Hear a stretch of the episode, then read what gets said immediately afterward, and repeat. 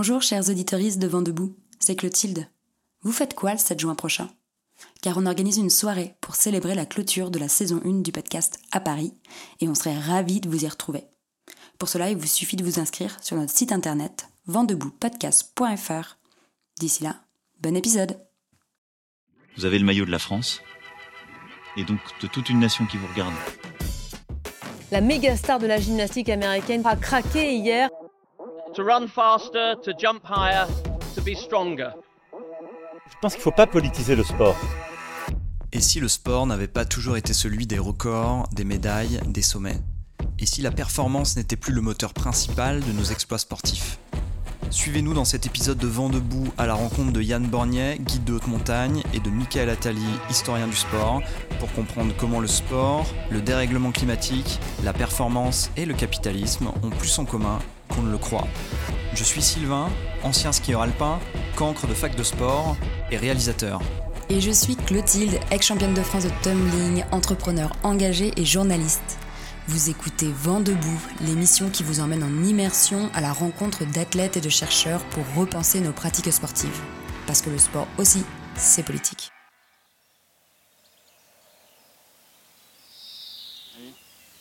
Allez, on va grimper alors. On met les baudriers. Et puis, je sais pas, on va, on va essayer de trouver le. On va grimper où c'est le plus sec. Là, peut-être c'est pas mal, c'est assez sec là. Yann Bornier, guide de haute montagne, doctorant en géographie.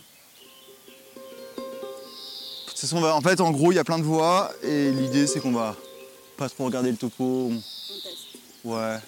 En fait, on peut tout connecter à chaque fois. Elles sont tellement proches les unes des autres. Et donc, du coup, ce qui est trop bien ici, c'est que tu grimpes sans topo. Tu, un peu à l'aspiration.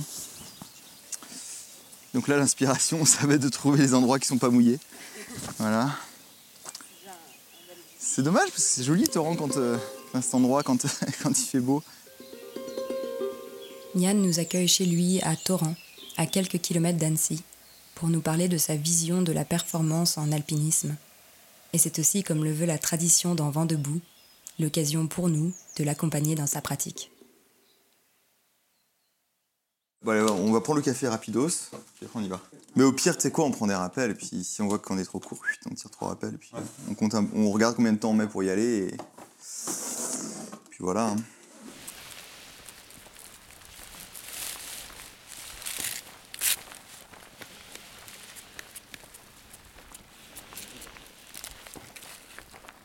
Donc pour répondre à ta question, euh, non, je sais pas ce qu'on va faire exactement. Et, en même temps, quand j'ai des clients, c'est ce que j'essaye de, leur inculquer, quoi. Qu'on planifie rien. Je planifie une date, parce que ça en est obligé, quoi. Mais le reste, après, euh, le plus c'est ouvert et, le plus on peut s'exprimer. Et, souvent, on arrive à, à faire des belles choses quand on n'a pas planifié. Et quand on a planifié, on est plus sur un modèle où soit on a réussi, soit on a échoué, quoi. Moi, dans toutes les expériences que j'essaye de, de composer avec les clients, bah, d'évacuer cette notion d'échec. Et, et donc, du coup, pour ça, on est obligé d'évacuer la notion de sommet, par exemple. C'est le pire, c'est c'est- voilà, l'espèce de point culminant là, c'est ces projets produits. En fait, ils, ils sont vendus, ils sont vendus. Tu mets dans un panier sur internet, tu payes, comme tu mettrais un appareil photo, tu vois, dans un panier que tu, achètes quoi. Et donc les gens ils s'attendent à, recevoir le produit chez eux conforme à la description. Sauf qu'en montagne ça se passe pas tout à fait comme ça. Et du coup, euh, du coup je trouve que c'est c'est intéressant de dire bah attendez, la montagne ça c'est pas un truc consumériste. Et du coup le Mont Blanc il a été dévoyé, il est devenu complètement euh, un produit commercial. Et bah du coup on va, on va le retirer un peu de ça. On va essayer de le remettre dans le giron de la montagne quoi, tu vois. on va le réintégrer dans les Alpes et, euh, et dans la pratique de l'alpinisme.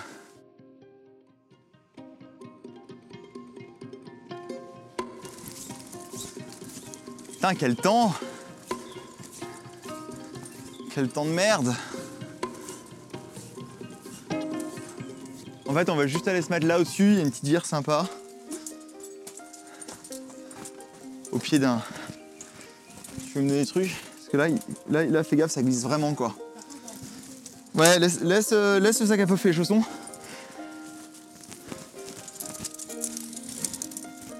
Voilà. Watch. Là, faites vraiment gaffe, c'est hyper glissant. Tenez bien la sangle, quoi.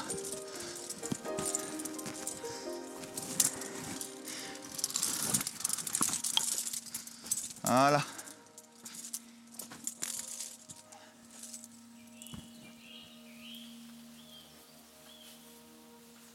Est-ce que tu peux nous dire où on est? Parce que c'est quand même assez atypique, l'endroit où on se trouve.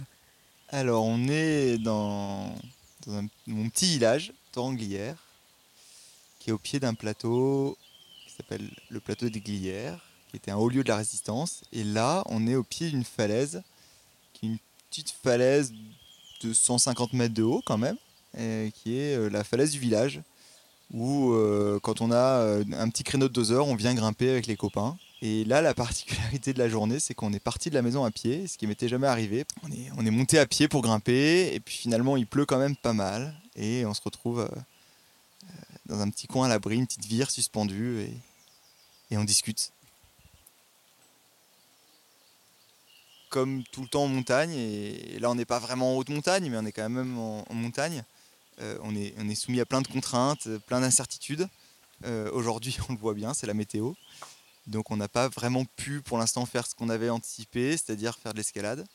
Mais, euh, mais on compose avec ça. Et puis euh, euh, je trouve que c'est ce qui est quand même beau en montagne, c'est qu'on ne peut pas forcément planifier tout ce qui va arriver.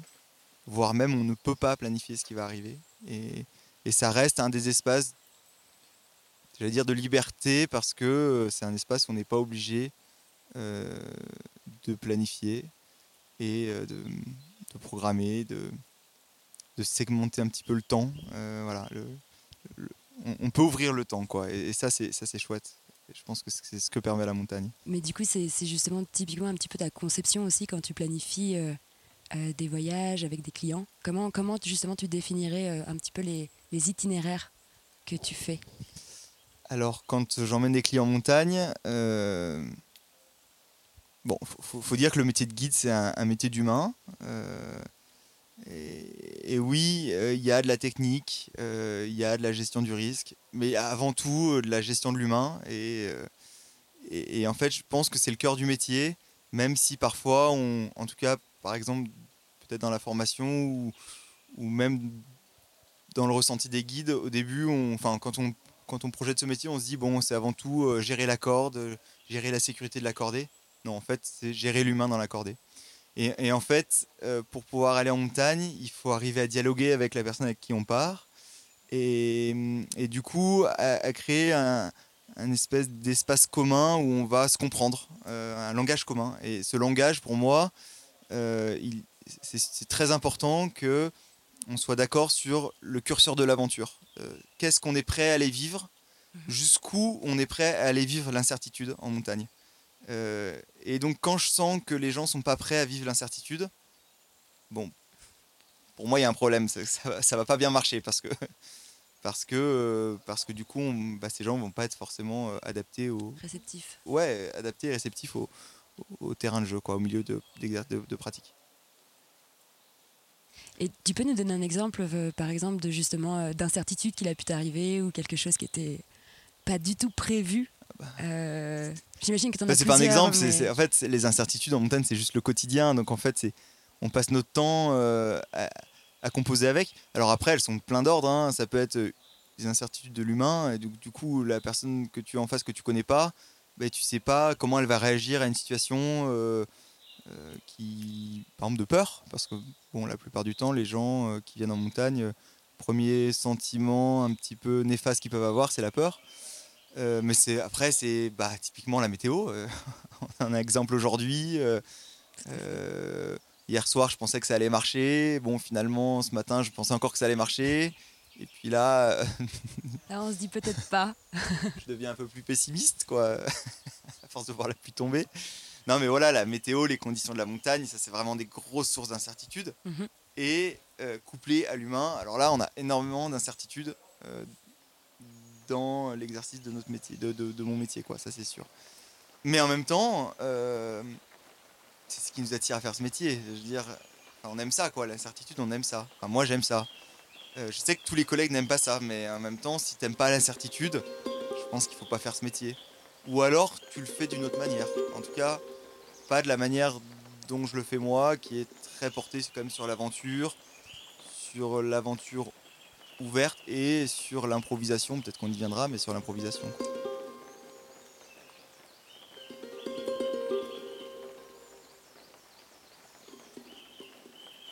La pluie qui ne cesse de tomber nous cloue à notre camp de base.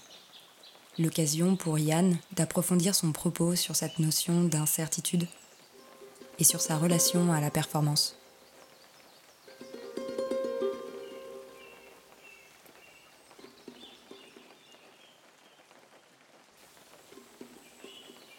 En tout cas, l'alpinisme euh, est né avec l'idée de sommet.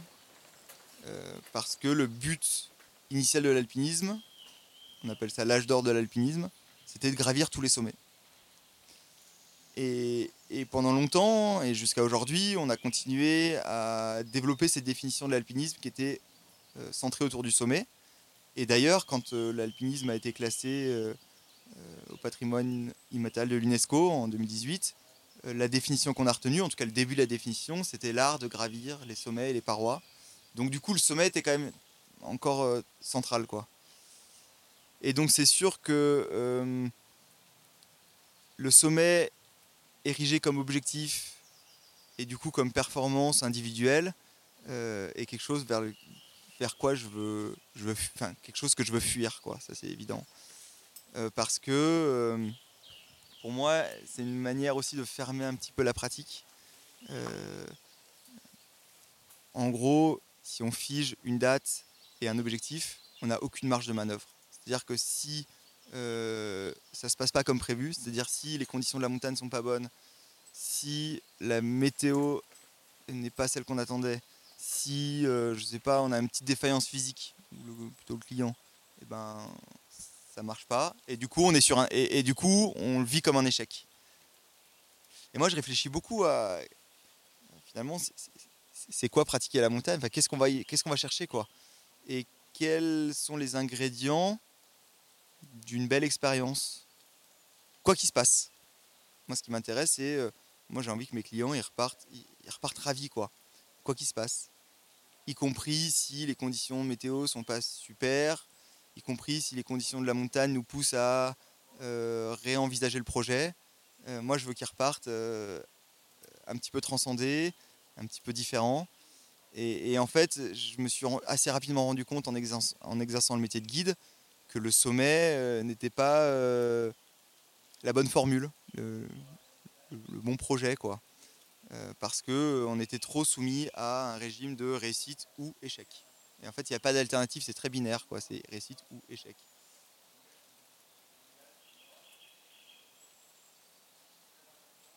L'alpinisme pour Yann Bornier devrait s'affranchir des performances qui nous hissent au point culminant.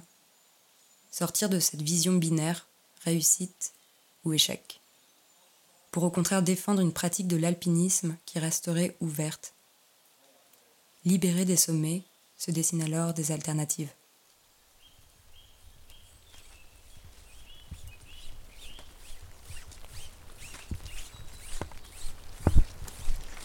Là, je la déplie comme ça, ça évite que vous ayez des mauvaises surprises quand je grimpe.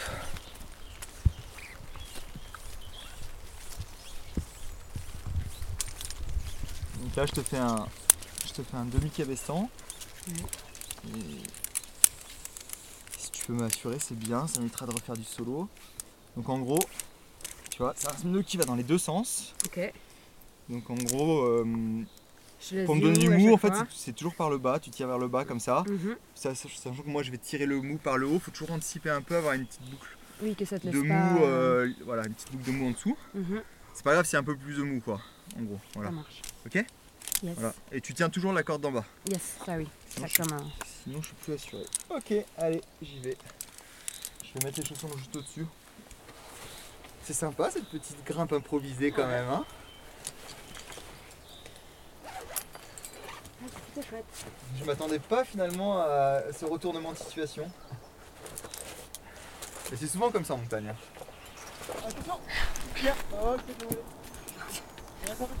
Alors, oui, mais attends deux secondes parce qu'il y a plein de nœuds. Non mais enlève, enlève le mousqueton, c'est bon maintenant. Comment ça, j'enlève les mousquetons Enlève ça là. Ah ouais? Attention caillou.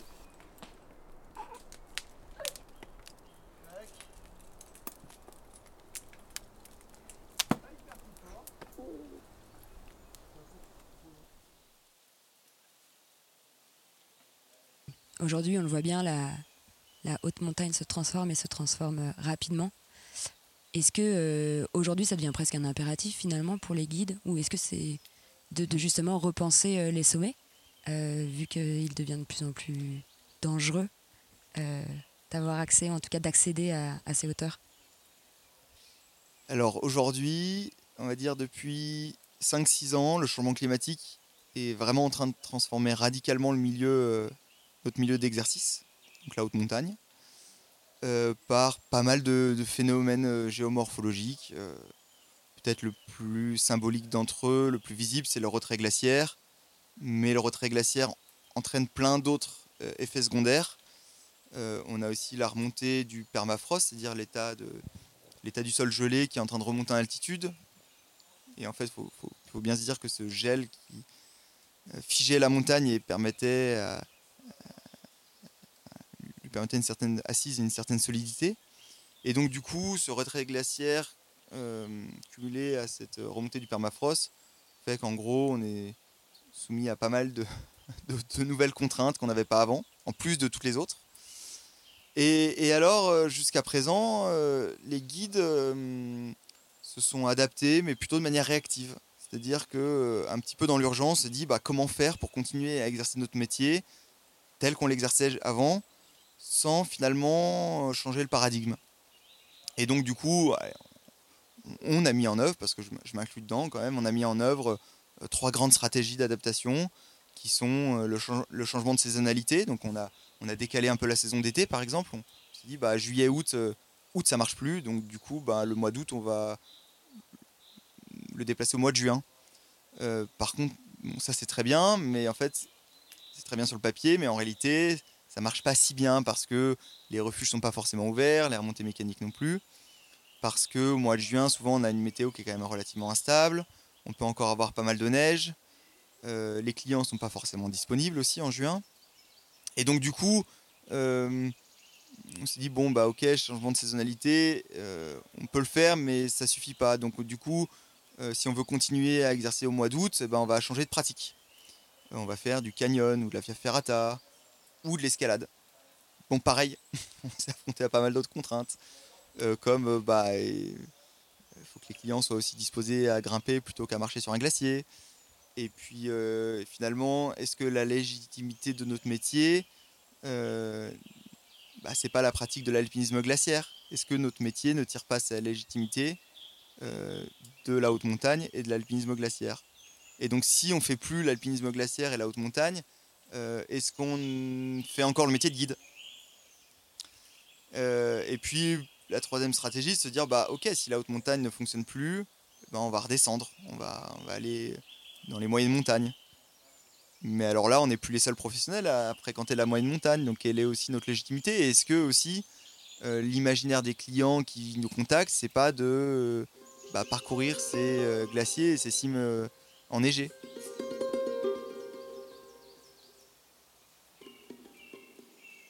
Le dérèglement climatique nous force à repenser la pratique de l'alpinisme.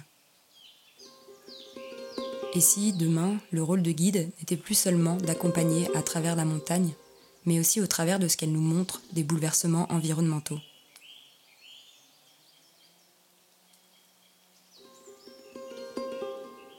L'alpinisme devient alors une expérience pour ressentir et prendre conscience de cette transformation. Donc en fait, euh, ces adaptations euh, en urgence réactive, elles s'affrontent à pas mal de contraintes. Et, à mon sens, euh, elles seront tenables quelques années, mais, on n'est pas, sur, du long terme. Quoi. Et pour imaginer notre métier à long terme, je pense qu'on doit urgemment réfléchir à qu'est-ce que l'expérience d'accompagner des gens en montagne, y compris dans un milieu qui se transforme, mais c'est pas que la haute montagne qui se transforme, attention, hein, c'est le climat qui se transforme. Donc c'est aussi nos modes de vie euh, actuels et futurs qui vont devoir se transformer. Et du coup, la question, c'est de se dire aussi, est-ce que nous, en tant que guide haute montagne, euh, qui proposons des expériences qui sont quand même un petit peu différentes du quotidien de des clients qu'on accompagne, est-ce qu'on n'a pas aussi un rôle à jouer là-dedans bah, d'essayer, alors peut-être que c'est utopique, hein, mais de transformer un petit peu aussi euh, ces gens-là qu'on accompagne en montagne. Alors on peut les transformer par le discours, euh, ça marche, on le sent, hein, dans les médias on en parle de plus en plus, tout, le monde en parle tous les jours. Et, je pense que ça, dans la mentalité des gens, ça va vite. Mais aussi on peut les transformer par l'expérience, à condition de réfléchir, au contenu de l'expérience. Et, et, donc moi je réfléchis beaucoup à euh, les gens que je vais accompagner sur ces montagnes, qu'est-ce qu'ils vont vivre comme expérience et qu'est-ce qu'ils vont pouvoir en retirer. Et, j'en suis arrivé un petit peu à la conclusion que l'itinérance euh, ouverte, improvisée, était une manière euh, de vivre la montagne euh, de manière la plus fidèle possible. C'est-à-dire que on n'est pas que là à tenir un client en laisse et à le tirer sur un sommet et à le redescendre. On est là pour partager une expérience qu'on va essayer au maximum de co-construire, c'est-à-dire que de donner une part active euh, à la personne qu'on accompagne pour que lui puisse éprouver un petit peu ce que nous on a éprouvé quand on a commencé la montagne et ce qui nous a finalement attiré à, à cette pratique-là. Moi, ça me rappelle vachement justement, enfin, en t'écoutant, j'ai l'impression que l'itinérance ouverte, le fait de co-construire, on est vraiment à rebours de nos quotidiens finalement, si euh, la pratique de la montagne, c'est reproduire, donc la pratique de la montagne comme guide, donc quand on emmène les clients, c'est reproduire ce qu'ils vivent au quotidien, je pense qu'on est dans l'échec. Euh, donc je m'explique, je m'explique, mais si finalement en montagne, euh, comme dans le quotidien des gens qu'on accompagne, on se fixe des objectifs difficiles à atteindre, stressants, avec un risque d'échec, euh, je pense qu'on a, on, peut pas finalement leur faire vivre une expérience qui puisse un peu les transformer. Et, je pense que c'est super important de ne pas reproduire ce que les, de, pas reproduire le quotidien de ces gens en montagne. La montagne est un hors quotidien. Euh, et, encore un des espaces de liberté où on peut vivre différemment.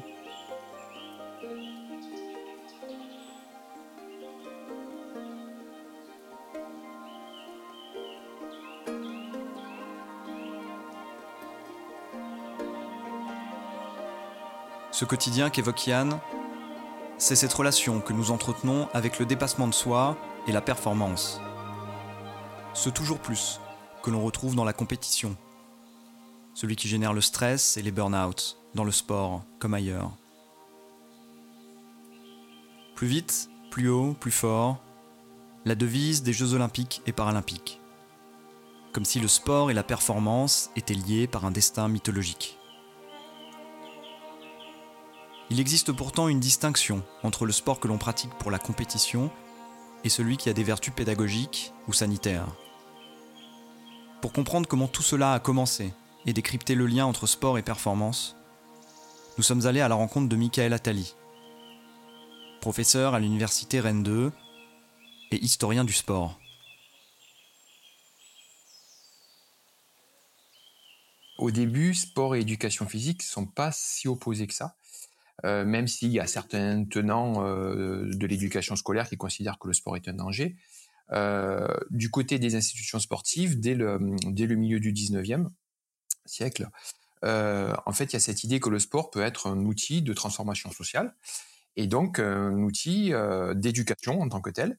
Et effectivement, on va voir se multiplier des dispositifs à l'échelle de certains établissements, par exemple l'école des Roches, qui est très connue, hein, qui existe encore aujourd'hui, qui va utiliser le sport justement à des fins de prise en charge de la jeunesse pour, pour la sensibiliser à un certain nombre d'aspects, pour structurer des représentations et pour, et pour justement engager un, un changement social.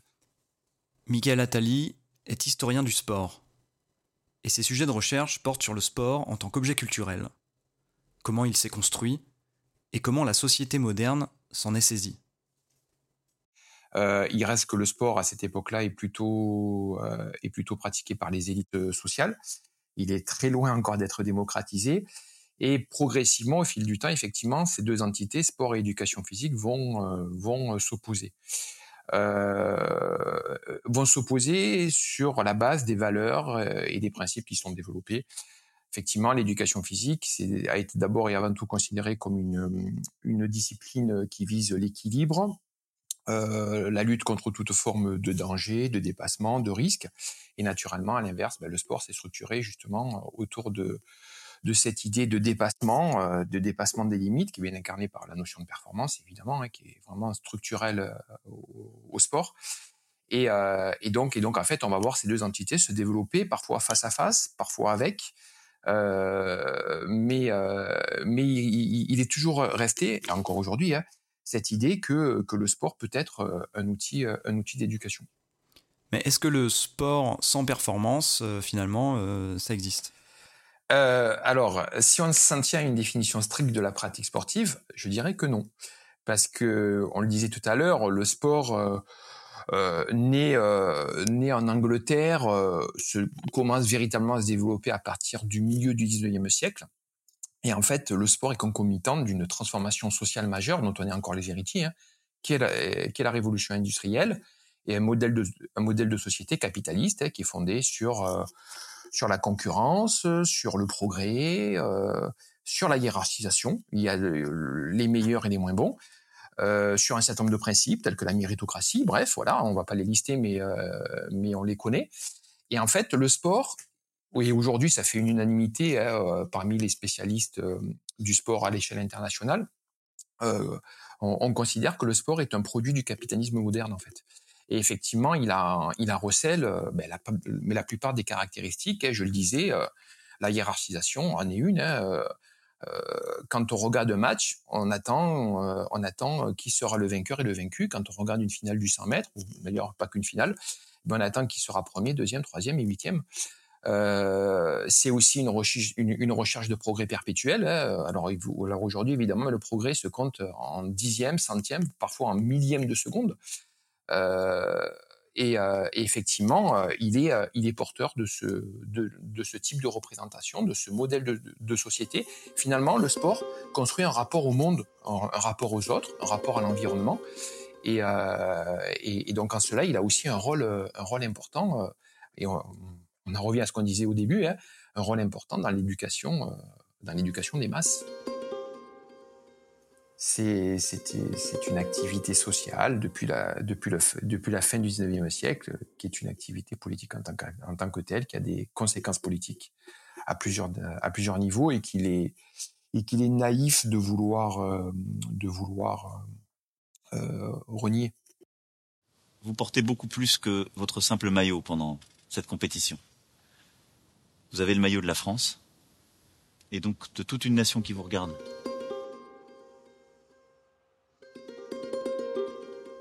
Puisqu'il existe ce parallèle entre sport et capitalisme, puisque le même chronomètre mesure le 100 mètres et l'efficacité des livreurs de plats préparés, et puisque le dépassement de soi semble aller de pair avec le dépassement des limites planétaires, il nous semble urgent de trouver de nouveaux récits sportifs. Michael Attali, est-ce que ces alternatives existent? Euh, oui, à condition de sortir euh, de cette croyance euh, sportive et peut-être d'utiliser d'autres mots. Moi, je sais que j'ai tendance à préférer, par exemple, le terme d'activité physique au terme de sport, parce que je viens de l'évoquer, le sport, c'est la performance, mais le sport, c'est de la standardisation aussi. Où que l'on soit, qui que l'on soit, on doit faire la même chose pour se comparer. Euh, alors que alors que dans l'activité physique ou dans le domaine des activités physiques, évidemment, il y a une dimension émotionnelle, il y a une dimension personnelle, peut-être plus individuelle, sans être totalement individualiste, euh, et qui permet justement de dépasser euh, cette logique de tout, du toujours plus, du toujours plus loin, du toujours plus haut, qui fait des dégâts. Euh, on euh, vous l'avez évoqué au début, hein, effectivement, on, on s'aperçoit, mais c'est absolument pas nouveau. Hein, depuis quelques mois, depuis quelques années, que le sport de haut niveau provoque des burn-out. Hein. On a tous en tête l'exemple de Simone Biles, la, ben, grande gymnaste américaine hein, qui, a, souhaité, euh, pendant les Jeux olympiques de Tokyo, ne plus participer aux épreuves parce qu'elle était au bout du rouleau. On a d'autres exemples, hein, mais on a, on a des exemples déjà depuis les années 1920-1930. Elle était depuis des mois attendue comme la star et la grande gagnante de ces Jeux de Tokyo. Simone Biles ne réalisera donc pas l'exploit d'il y a cinq ans à Rio, cinq médailles, dont quatre en or. La méga star de la gymnastique américaine, considérée comme une icône au-delà de son propre sport, a craqué hier, abandonné la compétition par équipe et elle annonce aujourd'hui faire l'impasse sur le concours général prévu demain. Et donc effectivement, on voit bien que le sport euh, fait aussi beaucoup de dégâts.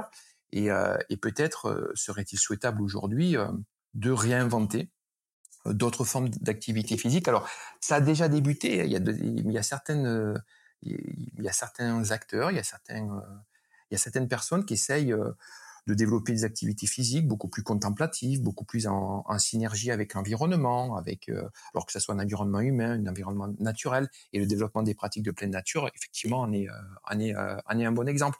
Mais en même temps, ce qu'on constate aussi, c'est que le sport, que le monde du sport a cette capacité à récupérer la modernité, l'innovation, euh, de toutes sortes. Hein. Euh, effectivement, on peut prendre l'exemple des nouveaux sports qui sont apparus dans les années 80, hein, le BMX, les sports urbains, la planche à voile, le snowboard, bref, euh, ces sports qui étaient des sports considérés comme étant alternatifs, en opposition au modèle ben, standardisé, réglementé, institutionnalisé, euh, euh, tel qui s'était construit 100 ans plus tôt.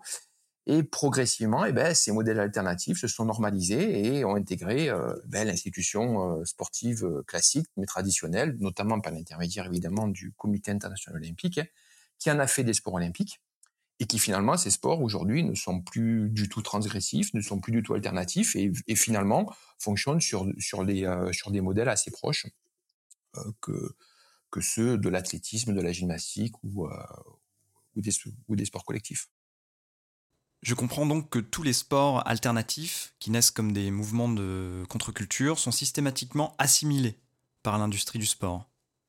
Est-ce que ça veut dire qu'à l'époque, ces pratiques alternatives, elles existaient sans mesure de la performance sans chronomètre, sans jury? Elles en étaient, pour la plupart, elles en étaient complètement exemptes, parce que justement, elles, luttaient mais contre ce modèle-là. Euh, j'évoquais le ski de boss il y a quelques minutes. Les premiers skieurs de boss, pour la plupart en France, hein, sont des euh, sont des membres de l'équipe de France de ski. Et donc euh, donc ils en ont ras-le-bol en fait des entraînements euh, tous les jours, des charges d'entraînement qui sont pour la plupart terribles, hein, la souffrance mais la difficulté et donc donc à un moment donné ils, ils claquent la porte. Ils veulent plus vivre ça et donc ils veulent ils veulent inventer une pratique qui leur convient et donc c'est pour ça que ben ils, ils louent des ils louent des tractopelles ils, mettent, euh, ils, ils, font des bosses sur des pistes de ski, qui à l'époque évidemment étaient toutes plates. Et donc, et donc en fait, ils veulent s'amuser. C'est vraiment une logique euh, de plaisir, de découverte. Et, euh, et, donc, ils sont pas du tout dans cette logique de compétition, d'affrontement ou de, ou de comparaison. Ce qui va venir que dans un second temps, je disais, parce qu'évidemment, ben, ça demande des moyens. Et donc, la compétition et, la performance eh ben, permet d'attirer aussi le public et, les sponsors. Mais initialement, c'est pas du tout le cas. On parlait du VTT, mais c'est pareil. Hein. Le VTT, c'est un bon moyen de découvrir de nouveaux espaces, de nouveaux lieux, euh, d'être peut-être plus en harmonie avec son environnement que le cyclisme sur, euh, sur route, hein, qui est beaucoup plus ascétique, euh, qui est beaucoup plus impactant aussi à, à, plusieurs égards. Donc le VTT pendant dix ans se développe comme un contre-modèle au cyclisme sur route et progressivement, eh bien, il, il, revient, euh, il revient à la maison mère en fait. Il revient au bercail pour euh, pour devenir euh, ben, un sport cycliste comme un autre. Hein, parce qu'aujourd'hui, quand vous voyez les épreuves de VTT, eh c'est des épreuves qui, ne se distinguent plus tant que ça des épreuves de cyclisme sur route, voire même des épreuves de cyclisme sur piste. Hein. Effectivement, ben, eh ben ça, ça, mais ça conduit certains à essayer de repenser leur pratique, leur rapport à l'environnement, euh, qui, mais qui est aujourd'hui indispensable, et qui d'ailleurs touche l'alpinisme, mais qui à mon avis va devoir toucher euh, euh, toutes les activités physiques et tous les sports. Est-ce, est qu'aujourd'hui ça, mais ça a vraiment un sens de, faire traverser la planète à 36 athlètes pour qu'ils puissent courir 4 fois 10 secondes en deux jours en fait? Voilà. est-ce qu'aujourd'hui les Jeux Olympiques ont, ont, encore un sens social, ont encore un intérêt social. Quelle est l'utilité sociale des, Jeux Olympiques? Quand, quand moi je pose la question à certains décideurs, c'est une question qu'ils apprécient pas beaucoup, parfois qu'ils ils la prennent très mal, c'est une question qu'ils prennent très mal, mais qui quand même, je crois, aujourd'hui mérite d'être posée parce que, parce que jusqu'où va-t-on aller en fait?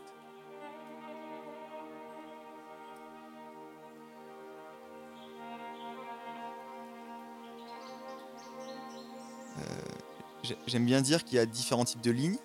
Il y a des lignes qui sont plutôt verticales, euh, donc euh, où on projette l'ascension d'un sommet. J'appelle ça aussi des lignes prométhéennes. voilà, et c'est des lignes qui globalement sont un peu des lignes dominatrices. L'idée c'est de monter sur un sommet pour un peu dominer le monde, quoi. Et, et puis à l'inverse, on a des lignes qui sont horizontales, où là on est plus sur une perspective de traversée euh, traverser un massif, traverser euh, une vallée, traverser une montagne. Et, en fait, ces lignes itinérantes, ces lignes horizontales, elles sont beaucoup plus ouvertes à toutes les incertitudes qu'on pourrait rencontrer. Et, elles ne sont pas sujettes euh, à l'échec tel que le sont les lignes verticales. Voilà, une, une, ligne verticale, un sommet, on arrive au sommet, on n'arrive pas au sommet, donc on réussit ou on échoue.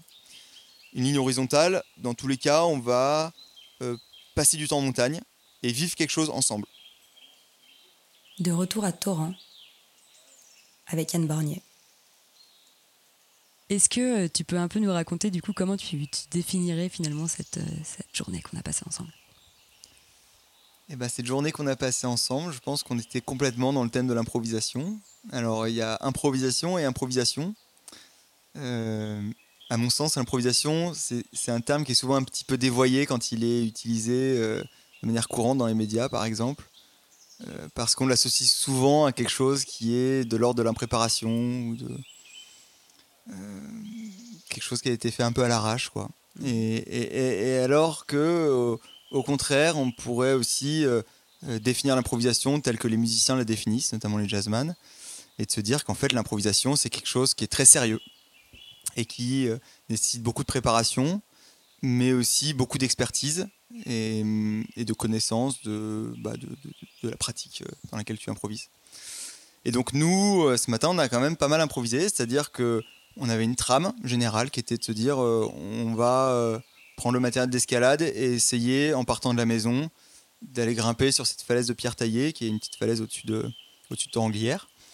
Et bon, il pleuvait beaucoup, un peu trop, et donc le rocher était mouillé. Et au final, euh, on, a réussi à, composer quelque chose euh, qui était un petit peu de la grimpe, mais aussi un peu de la crapahue, du terrain à bouquetin. D'ailleurs, on en a vu. Et, euh, c'est intéressant parce que finalement, on peut se dire que si on avait vraiment si la journée était une journée d'escalade, alors effectivement, on aurait pu en conclure que c'était un échec. Mais au final, notre journée était plus ouverte que ça. On s'est dit, on va euh, crapahuter avec des cordes, un baudrier, un casque. Et, euh, et voilà. et des chaussons d'escalade qu'on a même mis. Et, finalement, voilà, on a, on a et on a, on a vécu une petite aventure, une micro-aventure à côté de la maison. Alors, c'est peut-être pas l'aventure du siècle, mais mine de rien, ça nous a sorti, ça nous a fait du bien. Ouais, clairement.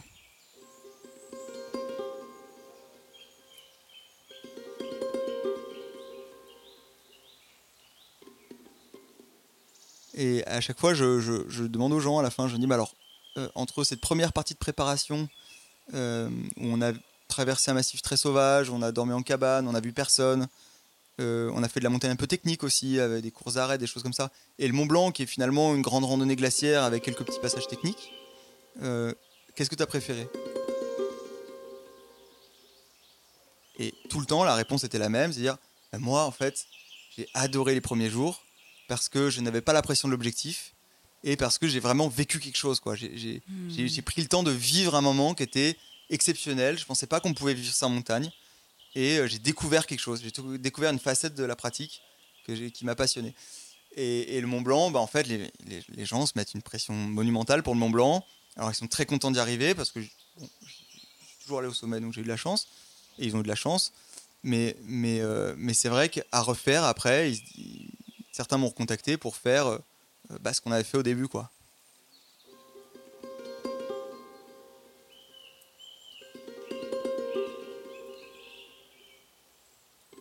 Est-ce que pour toi, le sport est politique? Oui, évidemment, le sport est politique. Euh, pour moi, la politique, c'est la manière d'être au monde et d'être avec les autres. Et, forcément, ta pratique de la montagne, la manière de l'aborder, de l'envisager, te positionne sur euh, l'échiquier social et donc politique. Et, pour moi, une pratique de la performance, euh, par exemple, qui vise le sommet, l'engagement, est radicalement différente d'une pratique qui vise à la découverte d'un milieu, d'un peuple. Et, euh, et, donc du coup ça dit beaucoup de, de, qui on est.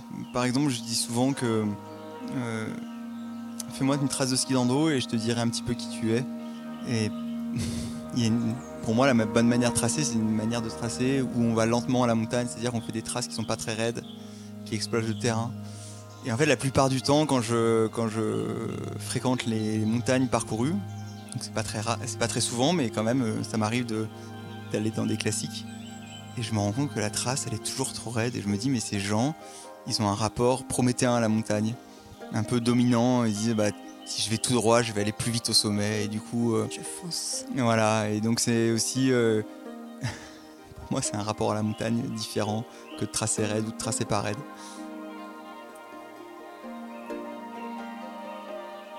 Le sport est un produit de l'époque. Il partage ses codes, hiérarchisation, compétition, standardisation et bien entendu performance. Pourtant, des alternatives existent. Yann nous en propose une pour l'alpinisme. Une itinérance ouverte, improvisée, horizontale qui nous semble bien plus excitante que de faire la queue pour gravir le Mont Blanc. Face au dérèglement climatique, il semble que deux voies s'offrent à nous.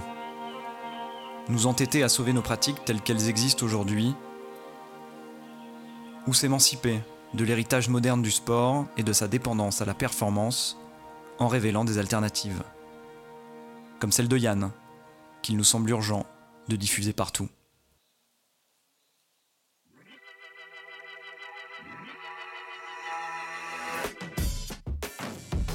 Merci d'avoir écouté cet épisode de Vent debout. Merci à Yann Bornier dont vous pouvez retrouver les aventures sur le site internet alpinelines.fr et à Michael Attali dont le prochain ouvrage Histoire globale des sports olympiques paraîtra en janvier 2024. Merci à vous, auditrices et auditeurs, de nous écouter et de partager nos épisodes de podcast chaque mois. Vous pouvez nous retrouver et vous abonner sur vos plateformes préférées et sur notre site internet vendeboutpodcast.fr pour retrouver les articles, les entretiens, les événements et les photos de nos enregistrements. Vous pouvez aussi nous mettre 5 étoiles sur iTunes pour faciliter la découverte du podcast. Et enfin, merci à notre partenaire l'IGN sans qui Vent n'aurait pu voir le jour. L'IGN est le service public de la cartographie. Sa mission, montrer les changements rapides du territoire liés aux activités humaines. Toutes ces cartes sont accessibles à toutes et à tous en ligne sur géoportail.fr et depuis 2021, la majorité de ces données sont gratuites. Vent debout, c'est chaque mois l'émission qui vous emmène en immersion pour repenser nos pratiques sportives. Parce que le sport aussi, c'est politique.